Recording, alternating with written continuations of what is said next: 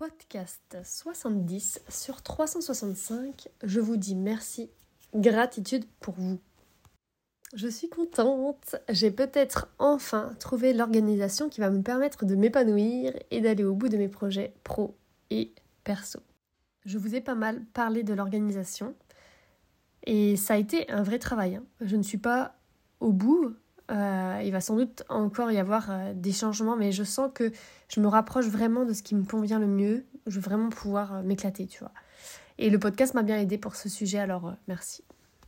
Les jours passent et rapidement. Alors j'en profite pour te prévenir que je prends des vacances du 1er au 4 septembre. Donc je reprends en fait quand mon petit reprend. Il va en CP. Euh, il n'y aura pas de podcast donc euh, dans cette période-là parce que j'aurai rien à raconter étant donné que je n'aurai pas d'études de cas à vous présenter. Je reprends le travail, donc un cheval au travail en septembre, euh, les coachings aussi à partir du 4 septembre, donc voilà, donc c'est logique. Donc est-ce que ça veut dire que moi de mon côté je ne vais pas écrire pendant mes vacances? Non, ça fait partie de, ma vie. Et euh, je verrai bien en fait ce que j'ai envie d'écrire pendant mes vacances ou de faire pendant mes vacances. Donc l'écriture fait partie vraiment de mes loisirs. Donc euh, voilà, je suis sûre que je vais écrire, mais ce ne sera pas des podcasts. Il y a une étudiante de l'académie qui m'a écrit hier pour me dire qu'elle venait de reprendre les podcasts depuis le début pour la deuxième fois et qu'elle note tout. On dirait un peu euh, moi qui reprends la série Grey's Anatomy depuis le début à chaque fois. Donc ces vacances, c'est l'occasion, tu vois, pour toi, euh, si t'as pas encore écouté tous les podcasts, de pouvoir les rattraper ou de pouvoir peut-être en reprendre quelques-uns si t'as pas noté et euh, réétudier déjà parce que voilà, bah, cette étudiante me disait que il y a pas mal de choses que elle, en tout cas, voulait noter et pouvoir les garder pour pouvoir vraiment intégrer ce que je disais dedans. Donc je pars en stage fin juillet et je sais que vous vouliez que je vous raconte. J'ai eu des messages par rapport à ça quand j'avais annoncé que je faisais ce stage et je le raconterai, c'est sûr, euh, parce que je suis sûre aussi que je vais apprendre beaucoup de choses. Je vous le partagerai dans la nouvelle saison. Donc la saison 1 des podcasts, elle se termine le 31 juillet 2023. Et la saison 2, elle reprendra donc le 4 septembre à 8h, où je vous reparlerai du coup, enfin où je vous parlerai de, des, nouvelles études de cas, de coaching, etc., comme, comme la saison 1. Et je vous parlerai aussi du coup de ce fameux stage.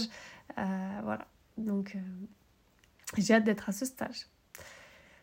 Aujourd'hui, du coup, je voulais vous remercier pour toute la gratitude que j'ai reçue lors de cette première saison. Donc, comme je vous le disais, je suis en plein travail sur moi, comme nous tous, euh, et là, je mets l'accent sur la gratitude en ce moment. Quand on exprime notre gratitude à quelqu'un, quand on la ressent, la personne, elle peut avoir ce sentiment de se sentir utile.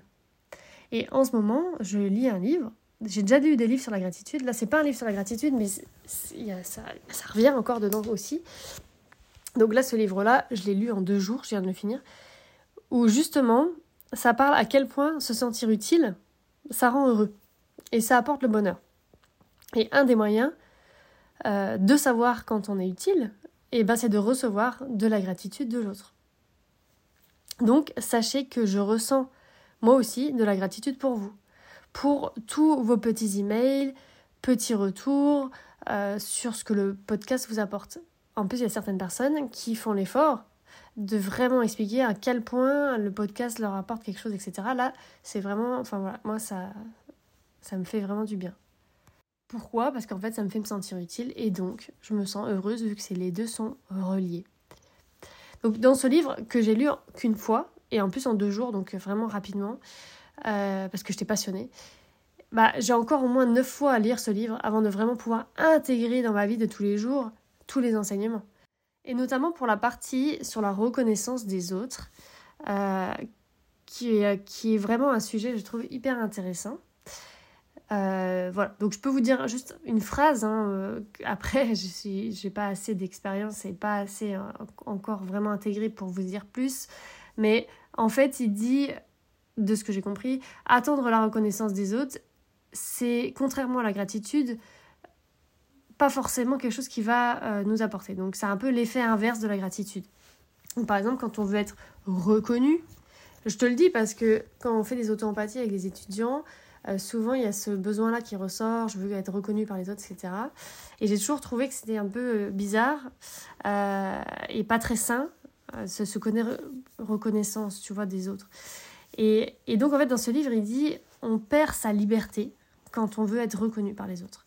Parce qu'on va en fait inconsciemment faire en sorte de plaire à l'autre et ne plus oser être qui on est. Donc si ça t'intéresse, ce bouquin, il s'appelle Avoir le courage de ne pas être aimé. Donc je peux pas te dire vraiment plus par rapport à la reconnaissance euh, ou même par rapport à la gratitude, mais euh, parce que mon niveau de compréhension s'arrête là, on va dire. Et, euh, et voilà, mais moi, de mon côté, donc j'ai lu le bouquin, je vais le relire, et je vais prendre un chapitre après l'autre de ce chapitre pour le pratiquer. Parce que ce qui est important, c'est de pratiquer et de mettre en application vraiment dans ta vie ce que tu apprends en fait dans les bouquins. Et donc j'ai des devoirs de vacances. Les devoirs de vacances, le premier devoir, c'est d'arrêter de me comparer aux autres. On est tous différents. Si je veux me comparer, je peux me comparer à moi-même pour essayer d'évoluer vers du mieux par rapport à moi-même. Donc par exemple, donc il dit que c'est ça qui a de la valeur dans le bouquin. Et donc moi par exemple, quand je cours, bah, je cours un kilomètre. Bah, ça pourrait passer, passer à 1,5 km par exemple, tu vois, et ne pas me comparer à ceux qui font 15 km. Aucun intérêt. Deuxième devoir, ça va être d'exprimer ma gratitude quand je la ressens.